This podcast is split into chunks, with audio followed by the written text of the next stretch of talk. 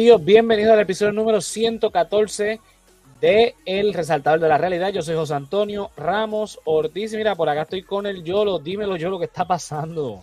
Lo que hay, viejo, todo bien. Este, saludos, saludos a todo el que se está conectando también por ahí. Mira, ¿y cómo estuvo ese pavo el jueves? Mano, diadre, comí.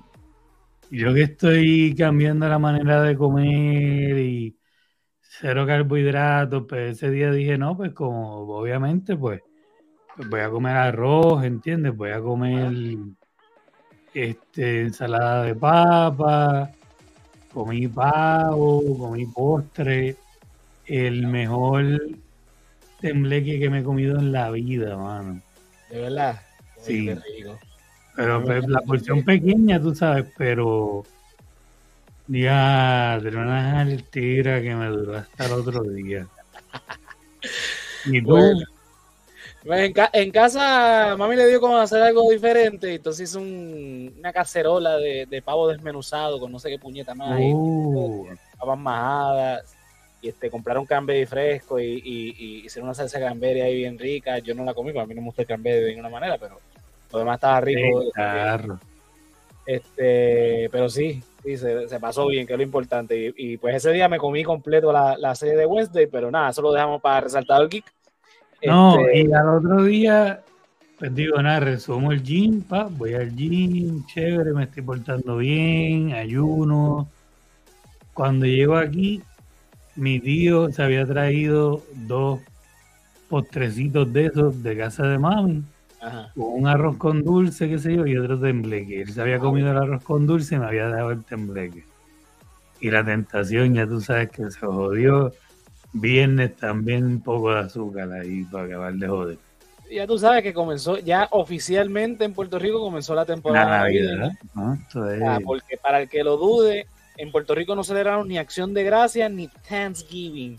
Celebramos Thanksgiving, que es el santo patrono de los pavos, y el inicio de la Navidad boricua. Así que ya lo saben. De aquí hasta enero, poquito, pasteles, morcilla, tembleca, arroz con dulce, arroz con gandules y esnil por ahí por, un tubice de Pasteles, uff. Lo que viene por ahí es, olvídate, manteca pura, pero nada. bueno, literal.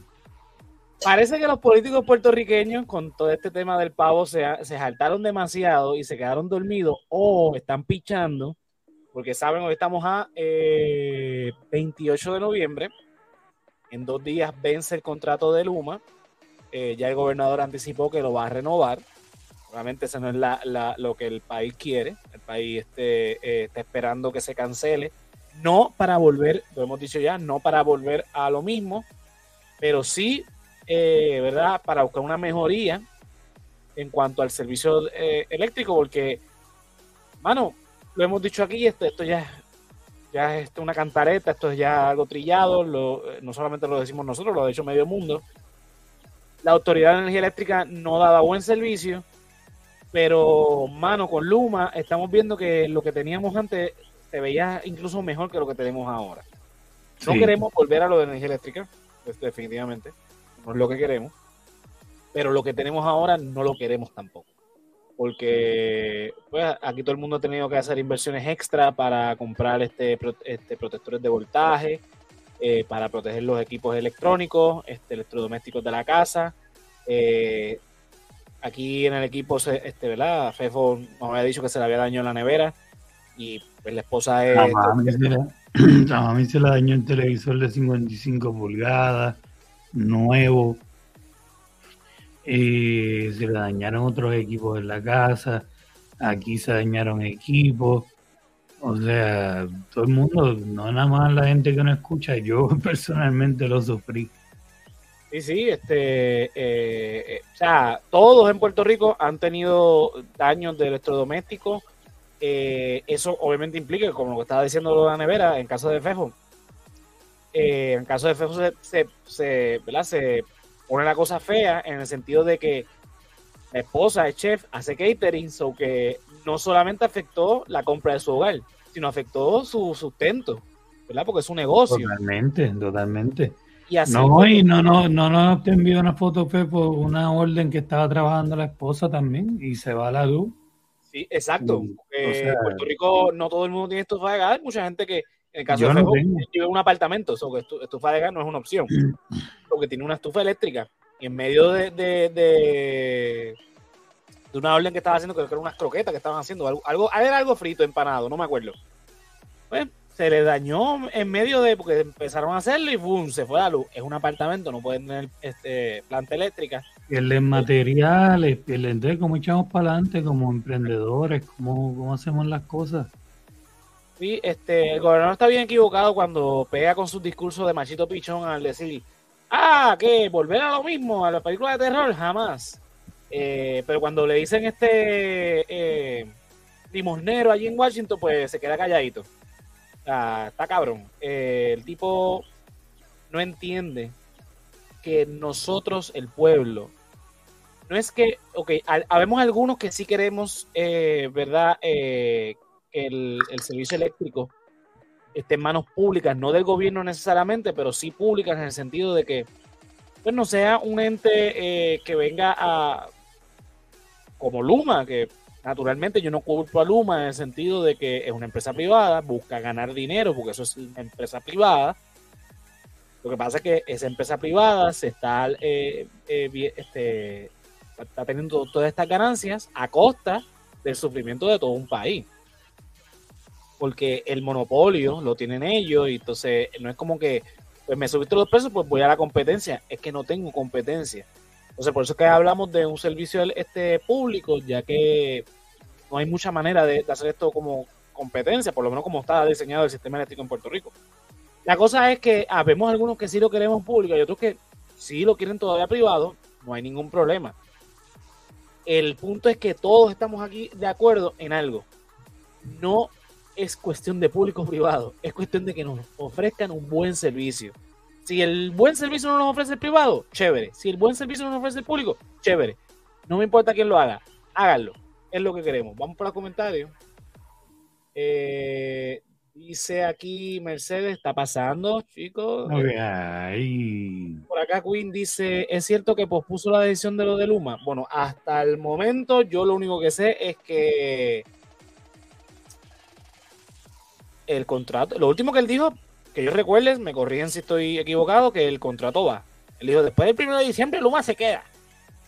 Eh, dice aquí Queen, necesitamos un sistema cooperativo, cooperativista. A ver sí, yo creo que sí yo, a mí si, si invita a la competencia, a mí no me molesta, porque ya yo he vivido en los dos estados casualmente que yo viví en Estados Unidos, tienen competencia los, las compañías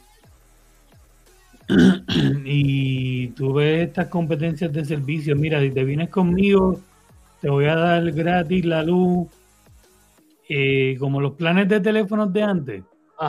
Te voy a dar eh, después de las 9 de la noche del viernes hasta el lunes a tal hora.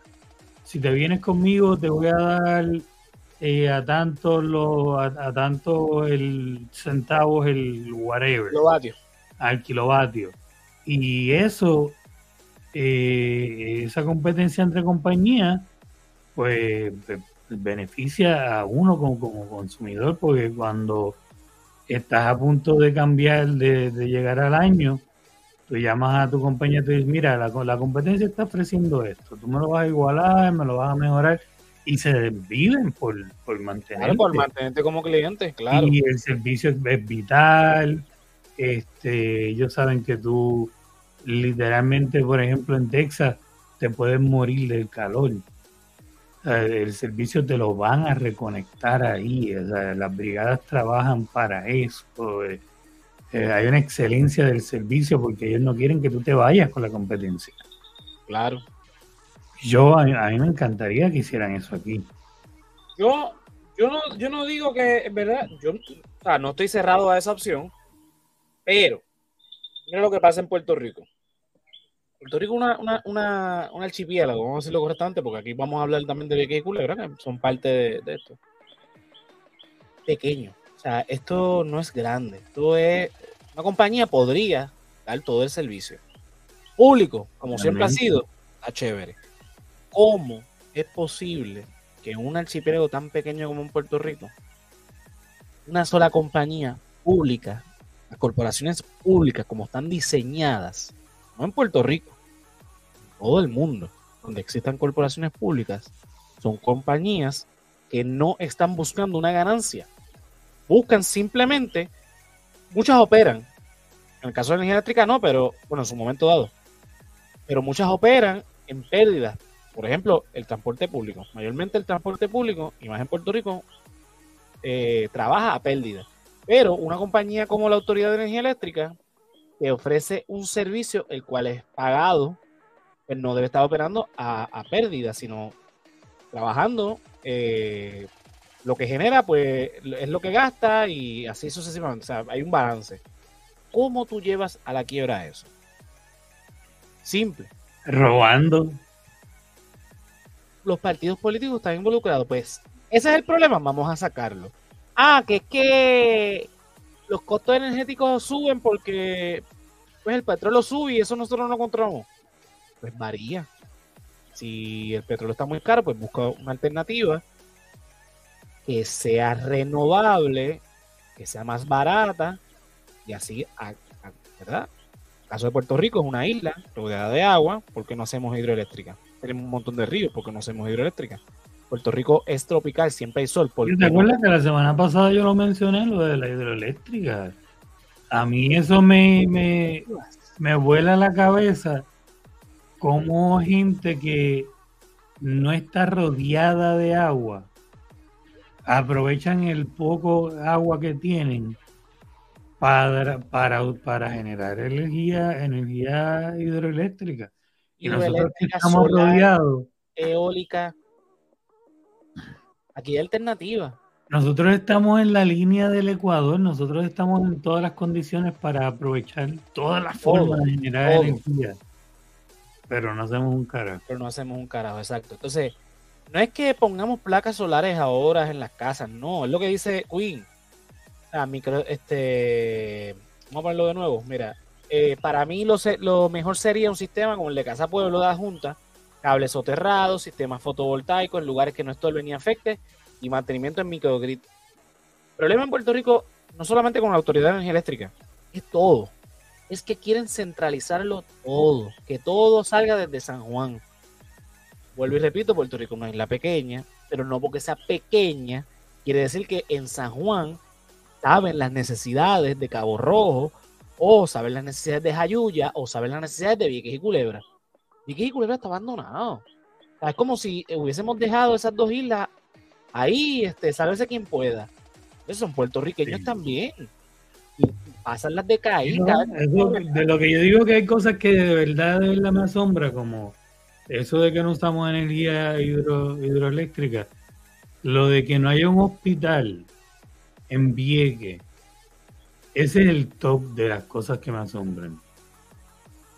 Que en el 2022, casi 2023, sí, exacto, hay que modernizarlas, como si no. Porque son las mismas hidroeléctricas de cuando era autoridad de fuentes fluviales que no existe desde que existe la Autoridad de Energía Eléctrica cuando este cuando, dijeron vámonos full, vámonos full con petróleo, o sea, que las dejaron ahí prácticamente pudriéndose. La, mayoría del grid eléctrico se alimenta de, termoeléctricas, que mayormente en Puerto Rico hay una de carbón, las demás son de quema de petróleo. O sea, que, que no estemos usando eso a, a nivel moderno que lo están usando otros países es una vergüenza. Pero que no tengamos un hospital en Vieques, por ejemplo, es la cosa para mí más. Eso es aterrador. Es una cosa, o sea, en mi top, junto con la mala comunicación entre las islas. Eh, que, pues, los puertorriqueños que viven en, la, en las islas hermanas siempre, desde siempre tengan este problema de transportación. Eh, eh, y la economía de estas islas eh, son este, devastadoras. O sea, tú, ¿cómo te explico? Tanto que hablamos de que, que, verdad, de que Vieques y Culera son parte de Puerto Rico, yo no culpo a los viequenses que están liderando un movimiento para independizarse de Puerto Rico y ser otro territorio este, no incorporado de Estados Unidos. Ellos quieren salirse de, Puerto Rico y crear su propio Estado de Libre Asociado. No lo culpo. Pues si el gobierno central los tiene abandonados. O sea, eh, tanto que las elecciones, cerca de las elecciones va a ver a los candidatos prometiendo el cabrón hospital, prometiendo mejores condiciones para las lanchas, prometiendo este que van a traer de nuevo la economía del turismo, de que van a poner a todo el mundo a guisar, de que los terrenos de Vieques los van a desarrollar, cerca de las elecciones. Pasan las elecciones para el carajo todas las promesas otra vez. Yo vengo escuchando eso desde que tengo uso de razón, así que una mierda. Pero nada, volviendo al tema eh, ¿verdad? De, de energía eléctrica. Y repito, si Luma hubiese demostrado en estos 17 meses que está trabajando, pues quizás el cantar fuera otro. La realidad es que no ha sido así. Ellos publicaron, de hecho, no, no lo subí, pero lo, voy a leer para beneficio de, de, los que nos están escuchando y nos están viendo. Déjame ver si consigo el post. Publicaron en Facebook. Dice, en los últimos 17 meses, Luma ha trabajado cerca con agencias locales y federales en varias iniciativas para reparar y modernizar la red eléctrica de Puerto Rico, además de restaurar y reenergizar cinco subestaciones que estuvieron fuera de servicio desde el paso del huracán María. Luma está coordinando con FEMA para modernizar sobre 300 subestaciones del sistema, comenzando con el proyecto de modernización de la subestación de Cataño, de 24.4 millones aprobados en mayo del 2022. Luma está comprometida con modernizar y transformar la red eléctrica y crear un sistema eléctrico de primera clase, la cual servirá de manera confiable a las futuras generaciones de Puerto Rico.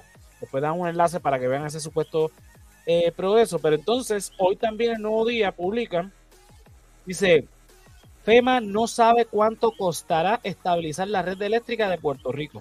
La Agencia Federal para el Manejo de Emergencias, FEMA en sus siglas en inglés, junto al gobierno de Puerto Rico y varias agencias federales, planean estabilizar el sistema eléctrico de la isla.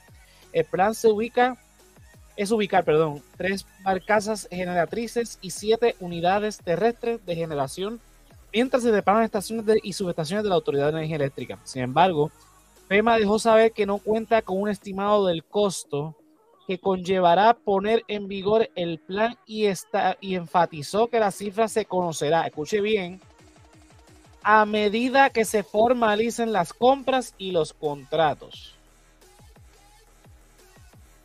Ay, ay, ay, como siempre. Ok. Los que, los que hemos trabajado, este, ¿verdad? Eh, haciendo estimado para, ¿verdad? Para poder este, que nos contraten por un servicio, uno va a los sitios donde va a comprar los materiales, acá costo, uno va a su casa, compara, ok, esto me conviene más comprarlo acá, esto me conviene más comprarlo, ok, vamos a ver el promedio entre, pues, aquí a que hagan el, contrato, pues puede que eso cambie los precios, pero hace uno hace, eso que se llama estimado, uno hace un, un, promedio de los costos, más le suma la, mano de obra y se lo entrega al cliente. Esto es más o menos lo que te va a costar. Y el cliente decide si lo coge o no. Entonces, FEMA me está diciendo no, que a la medida que eh, vamos comprando, entonces vamos a ir sabiendo más o menos ¿Cuánto va a costar al No, papito, si no funciona. Y que al día de hoy, o sea, no estamos hablando de Luma ahora, estamos hablando de FEMA, que es una agencia federal, no estatal, federal, los Estados Unidos de América, esa gran potencia americana que todos aquí, ay, que los americanos son lo más moderno del mundo. Esta gente están hablando de modernizar el sistema eléctrico de Puerto Rico desde el paso del huracán María, que fue en el 2017. Estamos en el 2022 al día de hoy todavía no, ni Luma, o sea, yo creo que hasta Luma ha hecho más trabajo que, que, FEMA en este caso. Porque ellos, no es que ha hecho mucho, pero sabemos que están trabajando. No bien, que son otros 20, pero están trabajando. 20, visto, haciendo un carajo. Están haciendo algo porque me, que, que, de lo que dice Queen, lo que tiene es un traqueteo. Sí, repartiendo toldos azules por ahí cuando se parte. Dice Queen, el problema aquí es que los políticos de siempre, la élite siempre están en centralizar lo que estaba hablando. Cuando eso nunca ha funcionado, no funciona ni funcionará. Exacto. O sea, yo siempre he dado el, mejor ejemplo, eso es el Departamento de Educación. ¿Qué carajo sabe Departamento de Educación en Atorrey lo que pasa en las escuelas? No, no, no, no me voy a ir tan lejos como Cabo Rojo, el ejemplo de ahorita. En Carolina. Exacto, que es General Metro. No saben. Vamos acá con otro comentario. Como lo de los puertos, un solo puerto no sirve. Sí, para conectarla, no. Tiran la primera piedra cuando tengamos el seguro social los millennials. Ay, Dios mío, fue más lo que tiene un paquete lo que había dicho ya. Sí, o sea, mira lo que está pasando. Mientras más se tardan, porque vienen con la excusa, no, que es que la autoridad no le dio mantenimiento, que si pito, que si flauta. Ese mantenimiento no se lo dieron a propósito, eso lo sabemos. No vamos a entrar en discusión eso, que sabemos que para poder vender la autoridad dejaron de darle mantenimiento. Eso está claro. Ah, que es que el sistema energético de Puerto Rico es viejo. Sí, es viejo, pero cuando salió, cuando lo lograron, porque Puerto Rico, para que, no, para que se enteren, fue el primer país en toda América Latina en conectar, incluyendo, o sea, no América Latina, América entera, en conectar el 100% de, del país. En Estados Unidos, por ejemplo, hay estados donde la gente genera su propia electricidad porque son unos campos donde no hay tendido eléctrico ni nada y ellos tienen sus hélices este, eh, eólicas y generan su propia electricidad. O sea, que no están conectados a ninguna compañía, ellos mismos producen su propia electricidad, la, que necesitan en su gran. En caso de Puerto Rico, pues el 100% de, de, en su momento dado, pues lo conectaron. Hace que lo conectaron, ahí lo dejaron. Después vino Hernández Colón con el invento, no, vamos a modernizar y pusieron las termoeléctricas y gastaron todo el dinero en eso. Y ahí se quedó. ¿Y qué pasó? El petróleo ahí en ese momento se disparó. Entonces no seguimos las tendencias, no seguimos, eh, eh, pegamos a, pagar este, estos salarios a los CEOs de, de energética. Yo no sé si ustedes se acuerdan de Walter Higgins, que fue bajo la administración de Pedro, de Pedro Rosselló, del hijo este, Ricardo Rosselló, en donde trajeron a este extranjero eh, es estadounidense retirado, que no, ese no es el problema, realmente, que vino porque tenía una experiencia vasta en, compañía eh, eléctrica y qué sé yo, y le pagaban creo que medio millón al año, algo, algo así. Y más las comisiones subía casi un millón al año. Primero, aquí hay un montón de puertorriqueños capaces, que no están retirados, que son jóvenes, que podrían hacer ese trabajo por menos. Segundo, estamos hablando de una corporación pública. ¿Por qué carajos hay que pagarle esa cantidad de dinero? Es un salario muy por encima del promedio. Aquí en, el resaltador pusimos esa comparación, lo comparamos con otras compañías. Y la gran diferencia era que, el dinero.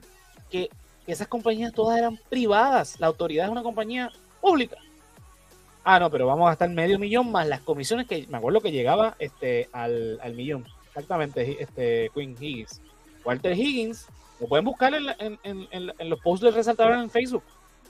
De, esa época, que eso estamos hablando de antes de María. Después entonces pusieron un colombiano, me acuerdo, no me acuerdo el nombre del colombiano, pero sé que era colombiano,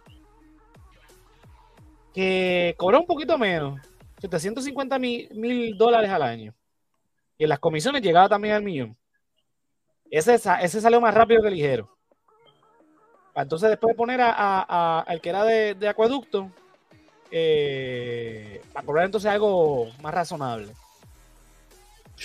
En eso gasta la Autoridad de Energía Eléctrica, en eso, en las publicidades, en aquello, el otro, y obviamente los partidos políticos pellizcando para ellos entonces eh, poder hacer su, su traqueteo.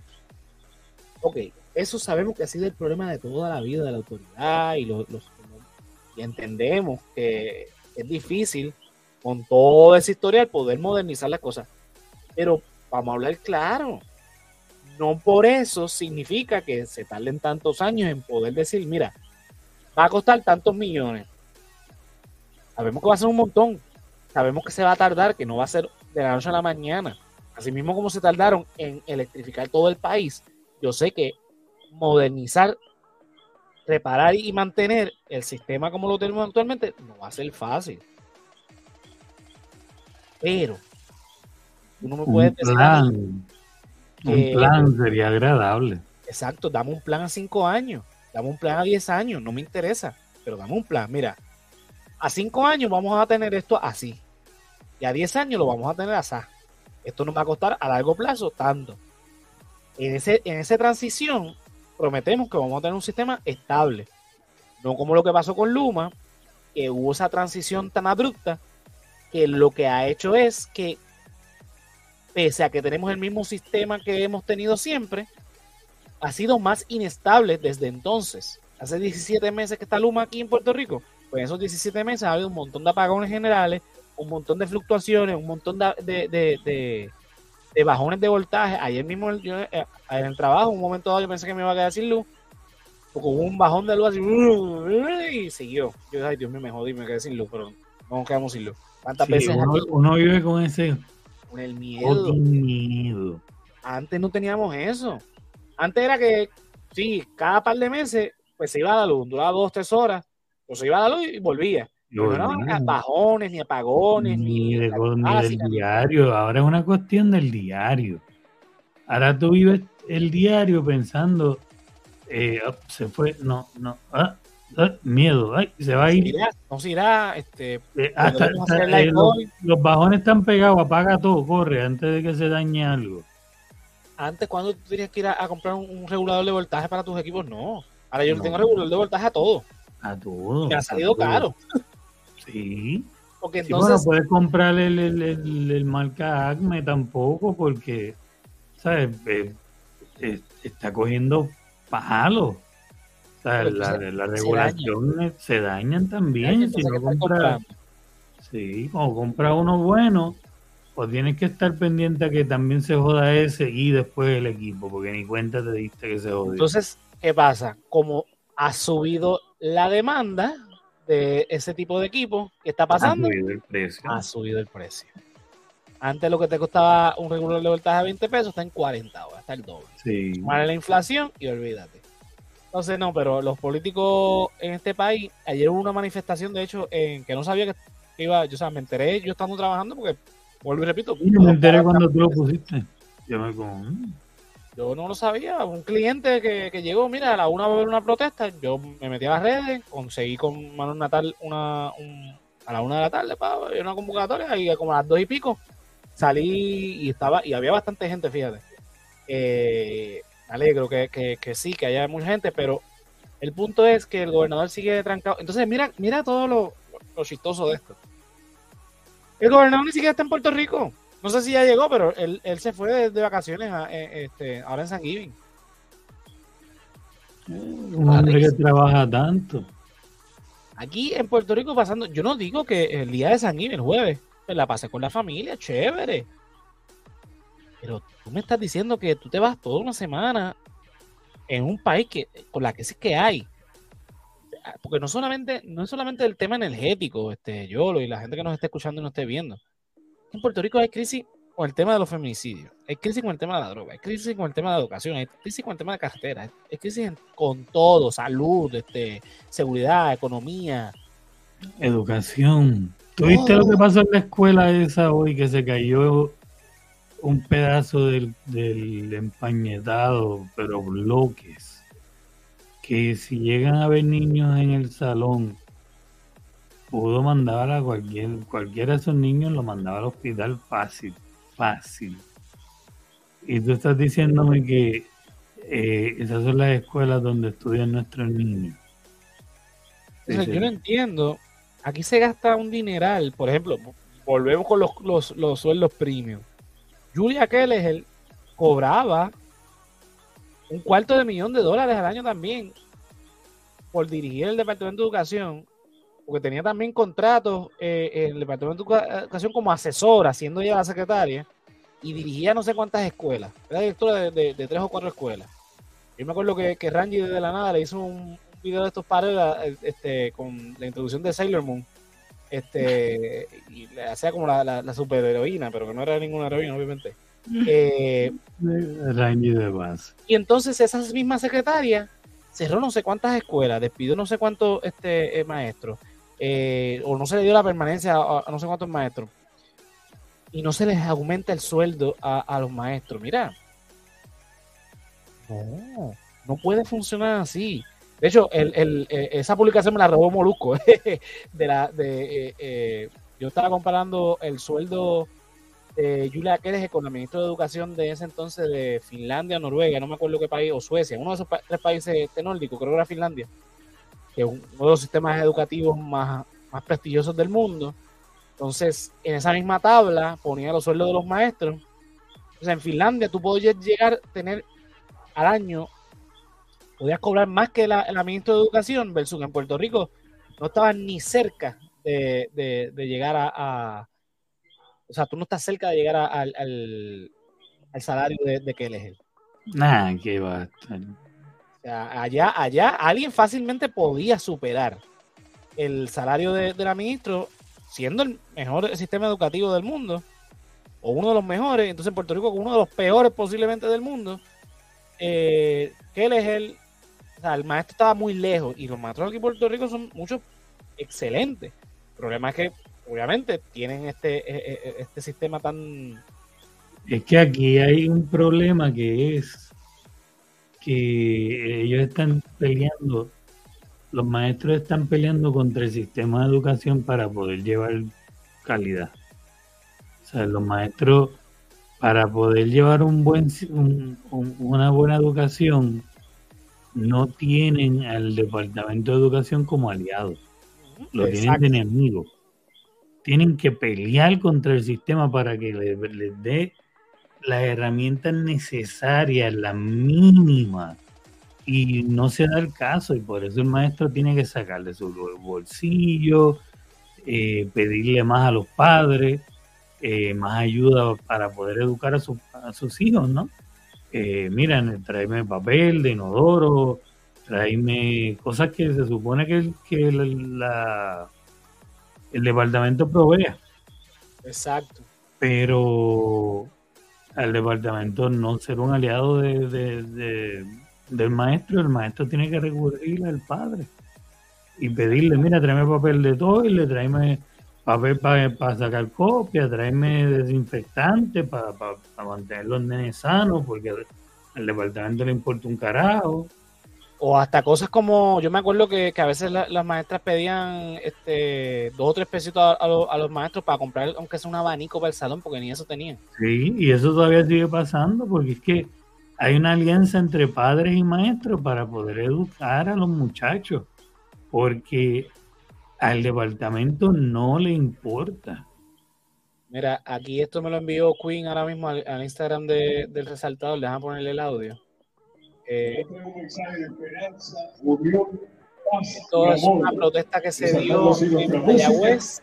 Y tradiciones. Eh, Para nosotros los puertorriqueños de la Navidad una parte importante de nuestras vidas, donde agradecemos doblemente a Dios por las cosas buenas que tenemos y sobre todo conmemoramos el natalicio de Jesús. A lo largo de la historia los puertorriqueños han recibido una herencia hermosa que se manifiesta. Eh, Aquí en, esto lo está compartiendo Bonita Radio en Instagram. Dice, en Mayagüez anoche fue el encendido de navideño. Un grupo de vecinos del municipio protestó y llevó el mensaje de Fra Luma. En San Juan, vecinos del condominio de Torres de Cervantes tuvieron 30 horas sin servicio de energía eléctrica entre el martes y el jueves, día de acción de gracia. La secretaria de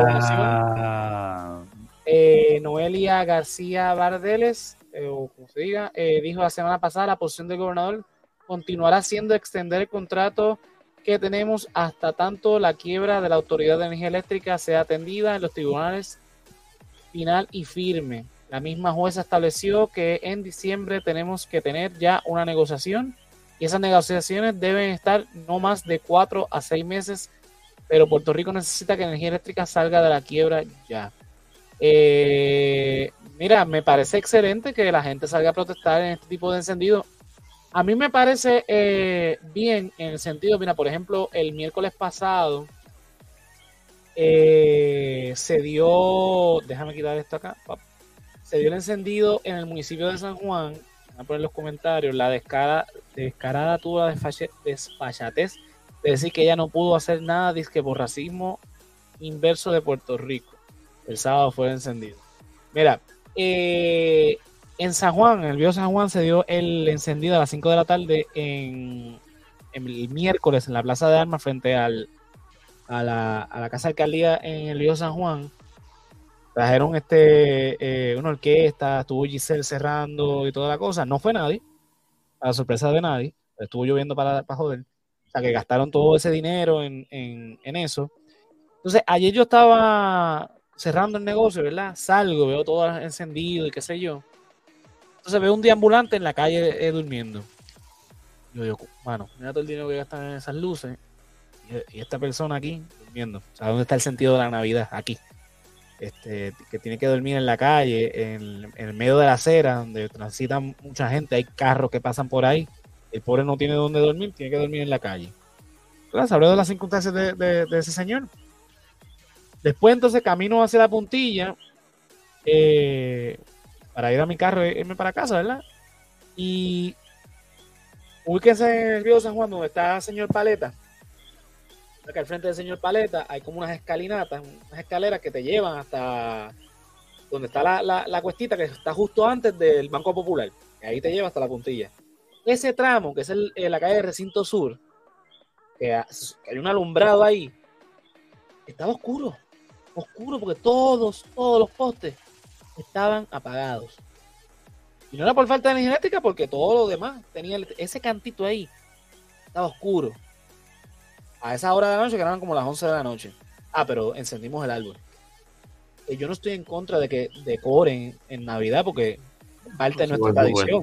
no, pero. Pero este, Ahí está el punto. O sea, Veo este deambulante en la calle durmiendo, mientras el municipio toda esa semana estuvo decorando y gastando chavos en luces. Veo esto, que esto no es cuestión de, estético, en, cuestión del es cuestión de seguridad. No, no porque me puedan asaltar o no, es que está oscuro, son, son unas escaleras, yo me puedo, me puedo caer ahí. Es una zona turística, es una zona también residencial, hay gente trabajando eh, esa es su ruta para llegar hasta este, el carro, porque muchos de los que trabajamos en San Juan estacionamos en la puntilla porque es el más barato que hay, pero es el más peligroso también para llegar, no joda.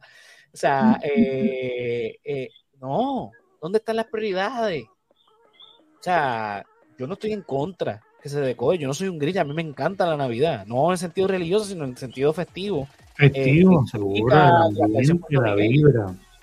Pero si nos vamos en sentido religioso, no sean hipócritas. O sea, no, no, no podemos este, eh, arriesgar la salud y la seguridad del pueblo gastando dinero en, estos encendidos. Porque, ok, no fue que decoraste, es que hiciste un party que no fue nadie, para sorpresa de nadie, porque no, hubo promoción alguna. Entonces, las pocas la, poca promoción que pudimos ver ese, ese día, ese, eso fue de un día para otro, ahí en el negocio nos enteramos. Ok, pues esta vez nos preparamos psicológicamente de que se puede llenar, no se llena un carajo. Eh, no fue nadie a, la plaza porque estaba vacía. Qué pena que no, no, no, no, tomé fotos para poderlo enseñar porque no sabía que iba a hablar de esto aquí. Pero eh, no había nadie. Se gastó obviamente dinero en la tarima que todavía está allí, no sé para qué, no sé que si es que van a seguir haciendo pares o qué sé yo. El del 25 pues no sé, ahí está la tarima, que me imagino que cuesta dinero mantener esa tarima ahí, porque no es una tarima barata.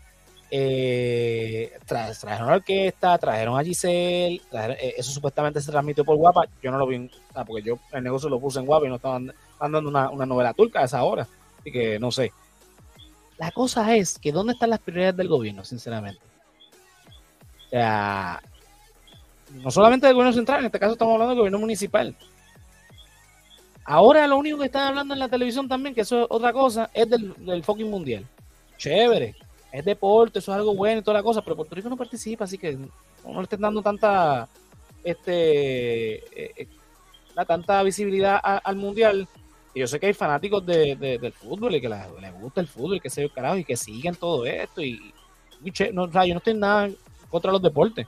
A mí o sea, yo no participo en los Lo del mundial es una cosa eh, de los anunciantes. Ah, los anunciantes son Pepsi, Coca-Cola, todos los dealers más grandes. Eh, y entonces ellos, este, las cadenas que, por ejemplo, este año entiendo que es NBC, que es Telemundo, en casa de Puerto Rico. Está transmitiendo los juegos en vivo, porque pues es como que el byproduct. Recuerda que en Puerto Rico no hay nada original, todo viene enlatado. So, la cadena matriz pues programa todo alrededor de eso para complacer a quien está pagando y se convierte en esta mega manía que inclusive cuando Univision estaba que, llegó a Puerto Rico recién, el primer mundial que Univision ya estaba, tú veías todo ese, Univision se convertía en el canal del mundial, y es porque Univision era todo enlatado. Y entonces no les quedaba remedio porque todo venía en lata y era de pues lo que pasaba en, Estados Unidos con la comunidad latina allá. Y así fue que se contagió Puerto Rico del soccer realmente aquí por Univisión. Y vamos, si en un, mundial Puerto Rico, eso es bien remoto, que pase, clasifica, pues vamos, y qué sé yo. Y, seguro, El deporte es algo bueno. lo, lo, que yo, mi queja mayormente es que ahora mismo tú te metes a las redes sociales, te metes a cualquier medio tradicional, y en vez de estar hablando de todos los temas que estamos nosotros hablando aquí, están hablando del mundial. No, que que de verdad que eso fue una pera lo que dio esta España a Costa Rica, 7 a 0. Eso fue este, una asquerosidad. En fútbol, ah, el es un bochorno.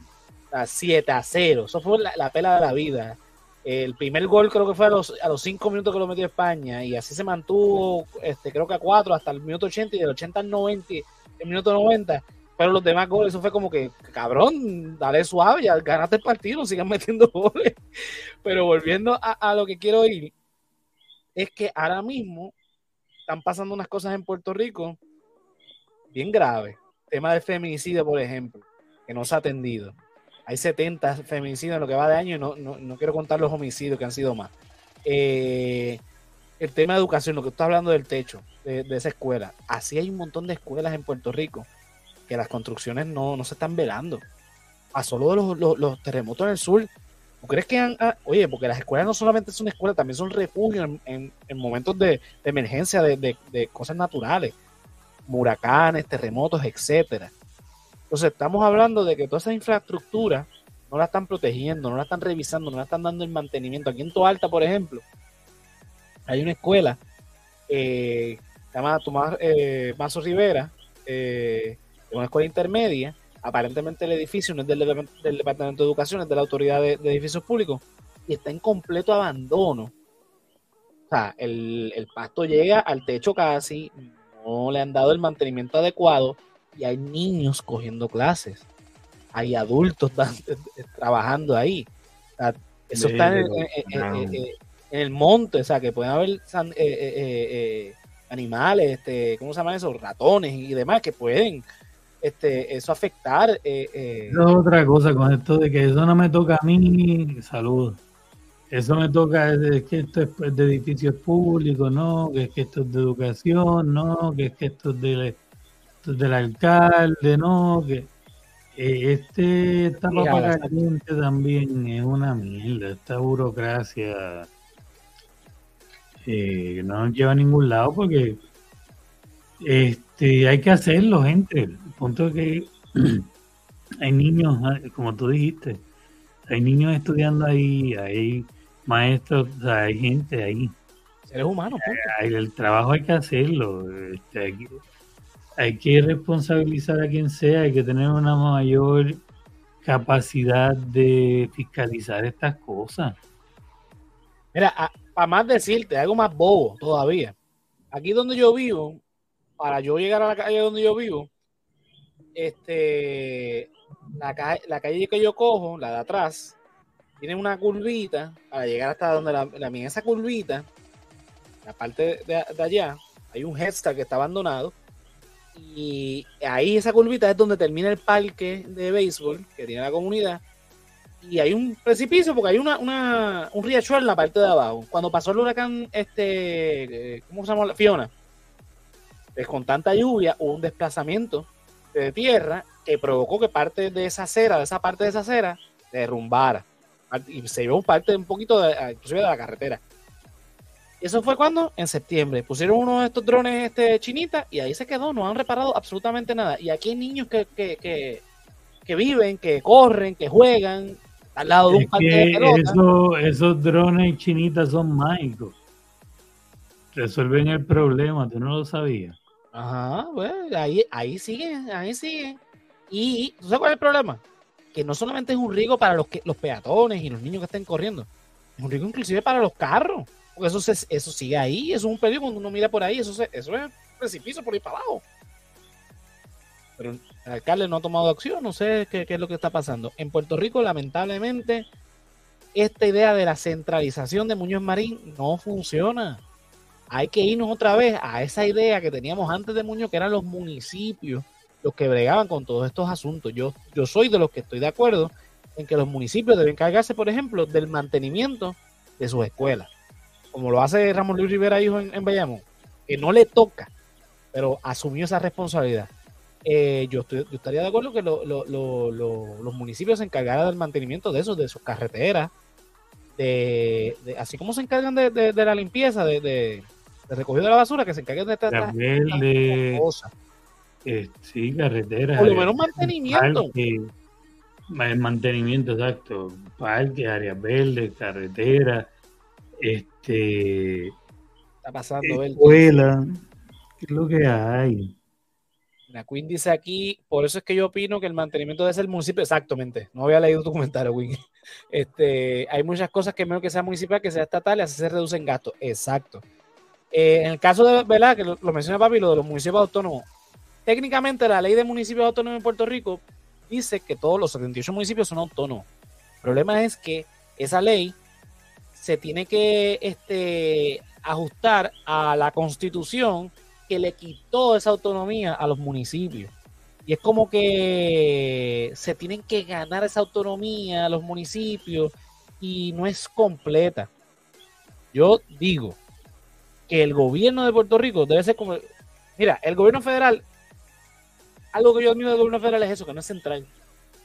El Departamento de Educación Federal no hace política pública a los departamentos de los 50 estados, de los territorios de la nación.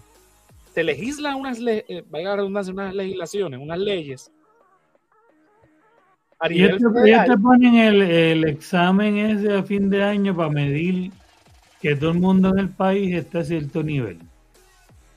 esos exámenes estandarizados que para mí no, no, no, aportan nada. Eso va a decir entonces, si te vamos a dar fondo porque está operando condiciones o no. Es unas condiciones que te dicen, mira, si tú haces estos exámenes estandarizados, te vamos a dar unos fondos.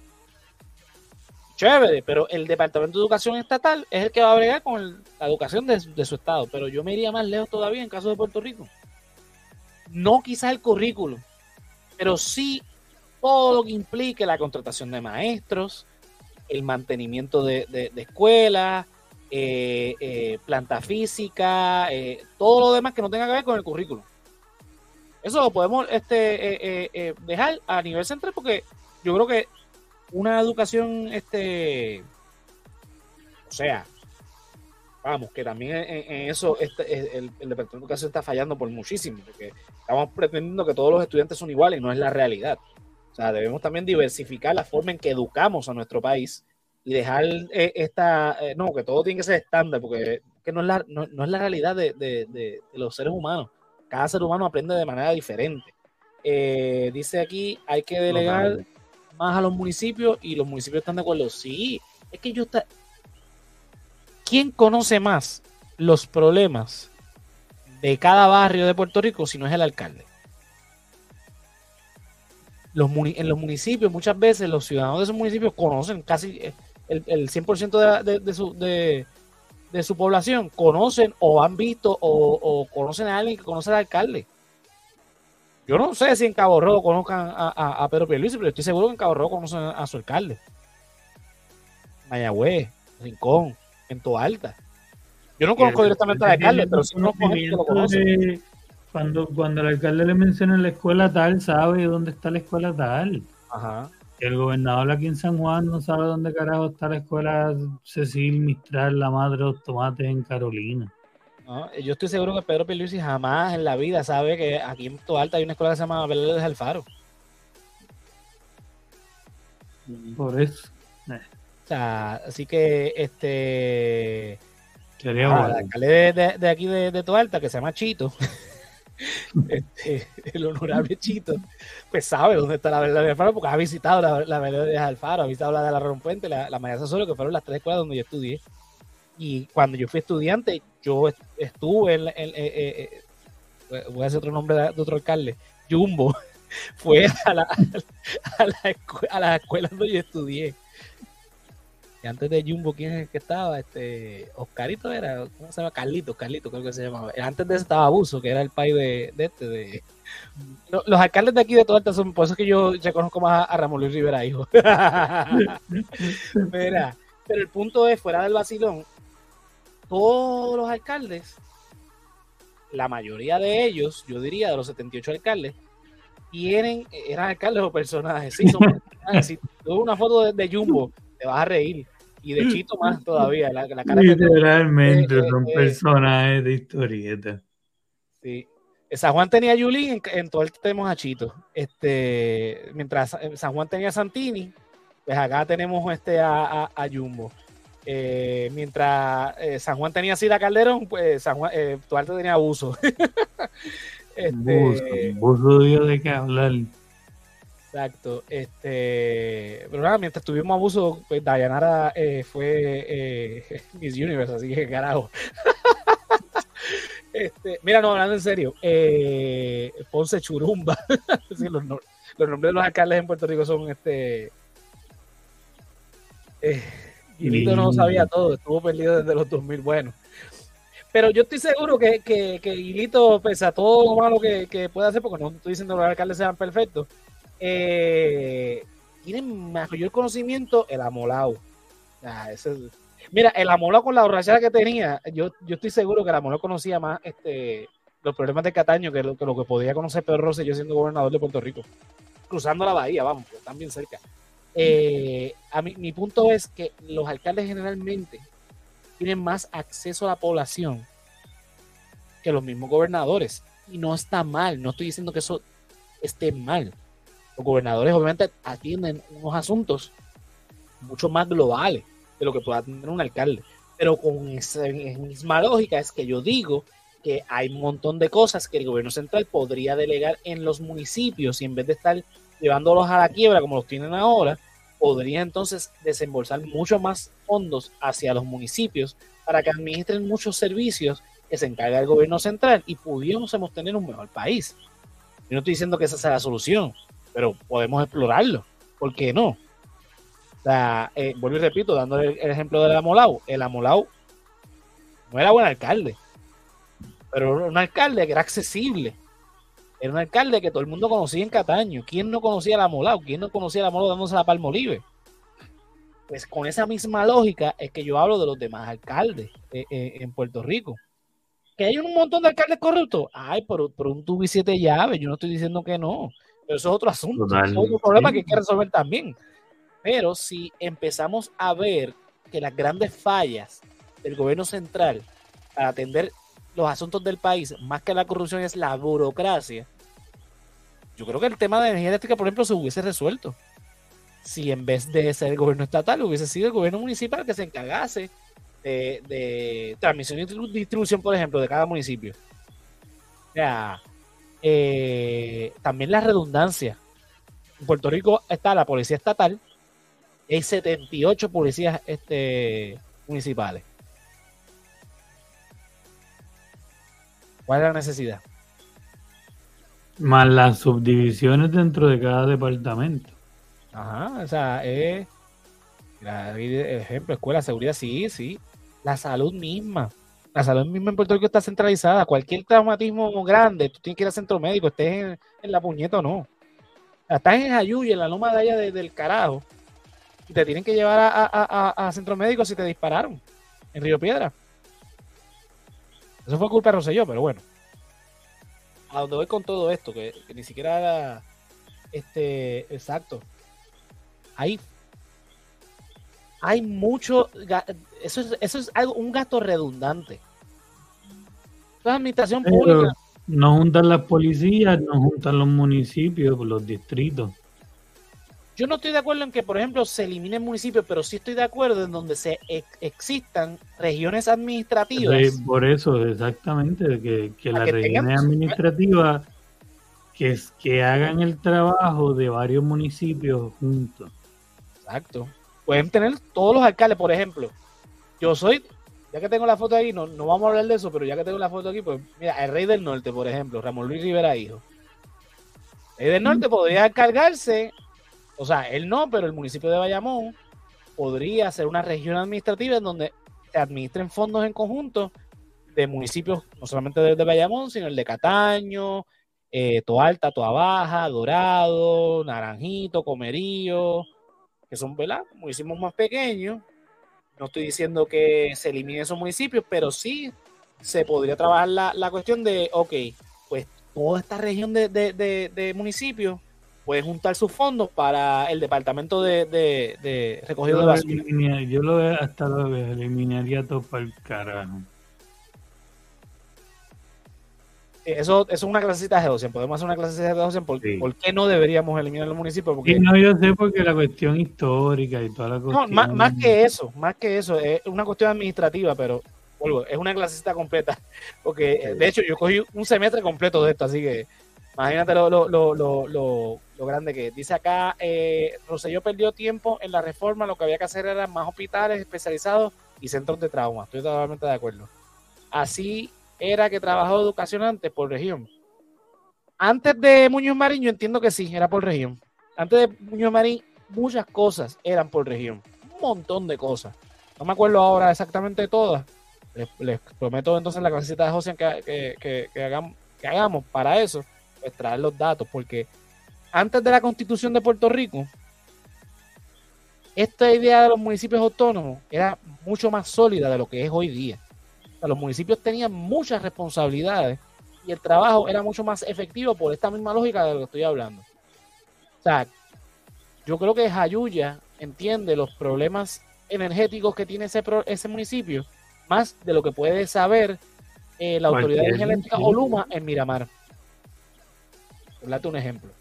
Eh, si descentralizamos, que, ok, porque cuando hablamos de descentralizar es que si un poste se jode en Jayuya, en Miramar se tiene que tomar la decisión de comprar ese poste. Tiene que pasar todo un proceso burocrático hasta que llegue a Miramar para que se haga la firma del cheque, para que entonces vuelva para atrás. Cuando tú vienes a ver, la efectividad fue nula. Ahora, si de Jayuya entonces hay una región administrativa en el centro de la isla, con los municipios limítrofes de Jayuya, pues yo creo que si llega la información ahí, o el, mismo municipio es el que resuelve, pues ya tenemos otro tipo de, cosas. Pero nada, hacemos una clasecita de José con respecto a esto, porque no me he dado cuenta, pero es un muy, buen tema. Así que lo tenemos anotado para un próximo capítulo de la clasecita. Vamos a finalizar diciendo, ya que hablé del Rey del Norte, eh, Ramón Luis Rivera, hijo, Ojo, no se confundan, corto como el solo, pero sigue siendo el rey del norte. Eh, mira, dijo que tan pronto la generación en Puerto Rico de la Autoridad de Energía Eléctrica sea privada, eh, el municipio de Bayamón va a meter mano para ellos este, producir electricidad eh, para que el humano tenga excusa. Ramón Rivera, hijo, ha sido uno de esos alcaldes vocales en contra de Luma. obviamente después después que Luma amenazó con demanda y que demás, pues se enrolló un poquito la lengua y se la metió por el buen sitio, pero eh, ha sido uno de los que está en contra de, no de la privatización, pero sí de, eh, ¿verdad? del, manejo que ha tenido Luma. Eh, dice el alcalde, una nota de noticias que publicaron horas antes de que fuéramos live, dice el alcalde de Bayamón, Ramón Luis Rivera Cruz, adelantó el lunes que su municipio se convertirá en productor de energía eléctrica tan pronto se viabilice la privatización de la energía de la generación eléctrica. Me parece bien, porque eh, inclusive Ramón Luis tiene un, proyecto piloto en, en, Bayamón de, de, placas solares. Hay par de, edificios públicos en, en Bayamón que producen los electricidad. los focos en las calles, este, los postes de luz también son solares y un montón de cosas. Te lo debo, Queen pero es porque no he conseguido un libro que necesito conseguir para poder hablar bien de, esto. de, de Rexford eh, Togwell. fue el último gobernador norteamericano eh, en Puerto Rico, él fue el que dijo que había que enviar a un puertorriqueño y fue cuando trajeron a Jesús Tepiñero, que también fue nombrado, después vino Muñoz Marín, que fue electo. Eh, pero sí, eh, te lo debo, pero no, no, no, porque me he olvidado, sino porque el libro no lo consigo. Pero si no lo consigo, lo, por la poca información que tengo, lo puedo poner porque no, es tan poca la que tengo, pero este, quiero pues armarme de, de más información para poder dar una buena clasecita ahí. Así que nada, yo creo que vamos a concluir el episodio de hoy diciendo que pues el pavo adormeció a los políticos y están calladitos porque saben que, que el pueblo no está contento con el tema de, Luma y con un montón de cosas más, no solamente lo de Luma. no, no. Pero no está para nada contento con, con el gobierno en muchos sentidos y nada, se están acercando las elecciones, queda dos años más o menos. Obviamente sabemos que si de aquí allá todo el podcast sigue, que yo espero que sí, vamos a hacer un análisis de cada candidato, de cada plataforma, de cada... Inclusive vamos a, hacer algo más extenso, vamos a hablar también de cada eh, candidato a, la legislatura, algunos alcaldes prominentes también vamos a estar hablando, eh, porque se necesita hablar de esto, porque el gobernador actual de Puerto Rico ganó con un 33% de los votos. Y ese mismo gobernador y ese partido de gobierno se oponen a una coalición que se está cuajando entre los partidos independentistas puertorriqueños y, Historia Ciudadana, Movimiento de Historia Ciudadana, porque saben que si ellos suman votos, no es que ganen mayoría, pero como aquí hay una mayoría simple, ellos podrían ganar. Literal.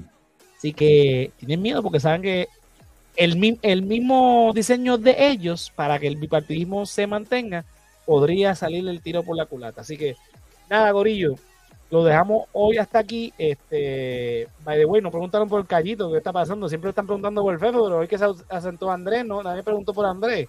Ah, ah. Este, nada, Andrés se excusó porque tenía un compromiso previo, pero aprovecho la mención para decirles que pasen por la, página de El Callito, que tiene todavía especiales de Cyber Monday está vendiendo unos, unos, altas ahí con inteligencia artificial que hizo. Eh, bien chévere, así que pasen por la, la, la, la, página del Callito, del callito.com. Aprovechen las ofertas que pueden haber en los libros si no lo han comprado, que son excelentísimos. Ya yo los leí los dos. Yo no los he terminado de leer, pero algún día los leeré, terminaré de leer. este, Muy buenos ambos libros no sé si eh, tiene un compromiso previo, es lo único que nos digo. Yo no le pregunto, no, él tampoco es empleado mío para yo estar preguntándole cosas personales. Así que, eh, mano, no he escuchado el último episodio, pero está. Y yo, fíjate, a escuchar el último.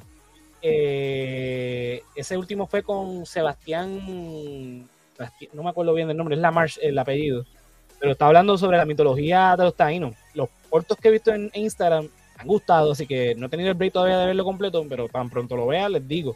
Pero lo poquito que he se ve y, las entrevistas que él hace con historiadores, o sea, brutal. es un trabajo muy bueno, así que ya saben, pasen por la página de El Callito, callito.com, el Callito en todas las redes sociales. Importante el underscore entre él y Callito, porque pues, pueden eh, caer en otro, eh, otro Callito, así que, que no es el que queremos. Exacto. Eh, ¿Andarás jangueando con Fefo? Pues mira, no sé. No sé. Buena este, pregunta. Fefo no es un sinvergüenza. Hace mucho que no se conecta, pero ah, lo, tenemos perdonado porque es que los lunes lo tienen de babysitter. bueno, babysitter no, porque es el papá, que carajo. Exacto. Te toca. Ah, Spectro Show, mamita. Si, si, este, si Fefo no, no, no aparecido en el resaltador, ¿qué, ¿qué, te hace pensar que el Spectro Show va a aparecer por ahí? Ahora Dios mío, esto nos sorprende, el contrario. De hecho, mira, mira, mira, mira. La camisa que tengo es la de Spectro Show, así que. Ajá. Uno nunca sabe. Mira, Fefo, ¿para cuando eh, eh, lleva casi un año prometiendo el, último episodio de, de, de Spectro Literal, Está grabado, está grabado. A él le falta no sé qué de la animación. Pero bueno. Con la invitada, era de Bayamón, no sé qué puñeta. Quedó ahí. Bueno, Corillo. Con la iguana, sí. Ajá. lo último que supimos fue el preview. Más nada. Que lo de hecho, lo vimos en el aniversario. El aniversario fue en abril, caballo. Estamos casi en diciembre. Estamos casi, casi al año de, desde el último episodio que él sacó. Te voy a decir, Efo, estás peor que los políticos, papi. culpa de Luma. Está bien, echarle la culpa a Luma, Efo. Ay, mi madre. Hay que decírselo así. Efo, ponte para el problema, papi. Un año, viejo, ¿qué pasó? Pues mira. Mi paciencia se está acabando. El gobernador se le está acabando la paciencia, papi. Así que ya lo sabes. Ya lo sabes. Así que nada, Gorillo. Nos despedimos entonces. Yolo, ¿a ti dónde te podemos conseguir? Pues como siempre, J-O-L-O-W-X en Facebook e Instagram. Eh, me pueden conseguir también en Canal Colectivo 1 en YouTube, Facebook, Instagram, Twitch, TikTok y la madre de los tomates. También recuerden mi pura idea los viernes eh, a las 9 por Canal Colectivo 1, donde quiera escuchen podcast. Expediente Mortal sábados por Canal Colectivo 1, donde quiera que escuchen podcast a las 9. Y Caliente con Sari, martes 9, Canal Colectivo 1. Este, y eso es todo. El jueves. El jueves viene Estoy emocionado por hablar sí, de esa sí, sí, Te adelanto, jueves. te adelanto Eh, que para mí es lo mejor que Disney ha producido Star Wars desde que compró Lucasfilm en el 2015. Lo mejor de lo mejor. Mejor que las precuelas, obviamente, no que la- la- las originales, difícil, pero está allá arriba con las originales. Así que, ah, inclusive mejor que, que Clone Wars, que a mí me gustó muchísimo Clone Wars. eh, mejor que Mandalorian, pero por mucho. Mejor que Boba Fett, puede ser cualquier cosa, porque hasta The Last Jedi es mejor que Boba Fett. Este, lo único bueno que tiene Boba Fett son los cambios. Eh, Que no son cambios, son eh, episodios completos. Que son- le roban episodios completos a Boba, pero Hay dos episodios que no son de, de, de Boba, así que imagínate. Este, nada, pero lo hablaremos el jueves. el jueves Eh, vamos para eso. Ya lo saben, aquí tengo el del Callito. Hacen por la página del Callito, vean su último episodio. Suscríbanse a, a su canal en YouTube. eh, denle like, compartan sus publicaciones. Eh, y entren, todavía están a tiempo para los descuentos de Cyber Monday hoy en www.elcallito.com. Mira, a mí me pueden conseguir en todas las redes sociales como José Antonio RO91, Facebook, Twitter e Instagram. Los lunes aquí en vivo, en Resaltador de la Realidad, en Facebook, Twitch y YouTube, y luego donde quiera que escuchen podcast. Los jueves en vivo, los mismos canales, a las 8. Este jueves, como ya les anticipé, vamos a estar hablando de la serie de Star Wars Andor, que concluyó la semana pasada. 12 episodios, y estamos locos ya para que nos suelten los otros 12 episodios, que vamos a esperar dos años. Pero que me mantiene más en intriga a mí, porque terminó oh, de una manera excelente. Pero nada, estaremos hablando el jueves. Jonathan al día de hoy no me ha contestado si ha visto la serie. Si él la vio o no, no importa. Vamos a estar hablando de la serie el jueves. Mira, una vez al mes la clasecita de Ocean. Hay uno nuevo ya en Patreon. Los estrenos anticipados en Patreon. Patreon.com slash el resaltador de la realidad.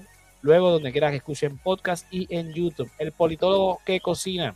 Estrenos anticipados en Patreon y luego en YouTube. Eh, hay un episodio ya grabado, no editado, pero pronto saldrá, se los prometo. Mira, patreon.com slash el resaltador de la realidad, te unes al corillo de Keira Joan, Melissa Meléndez, Ricardo Torres, Mercedes Nieves, Andrés Sanfeliu, Joel López, Néstor Soto, José Ramos, Juan del Valle, Yulisa Contreras, Gerardo Monge y José Ramos Vega. Oye, te unes a ese corillo y ves eh, los estrenos anticipados de la clasecita de Josian y el politólogo que cocina y los after show. Que ahí eso no lo ves en más sitio que no sea en este, Así que, mira, si no nos puedes apoyar de manera mensual, puedes entrar a la página www.elresaltadordelarea.com y cliqueas en tienda y te llevas la mercancía del de, con los diseños del hombre lobo, el callito y este servidor. Mira, hay camisas, hay mousepad, hay stickers, hay gorras, hay tazas, de todo un poco en la tiendita del resaltador, mira, nos apoyas de esa manera.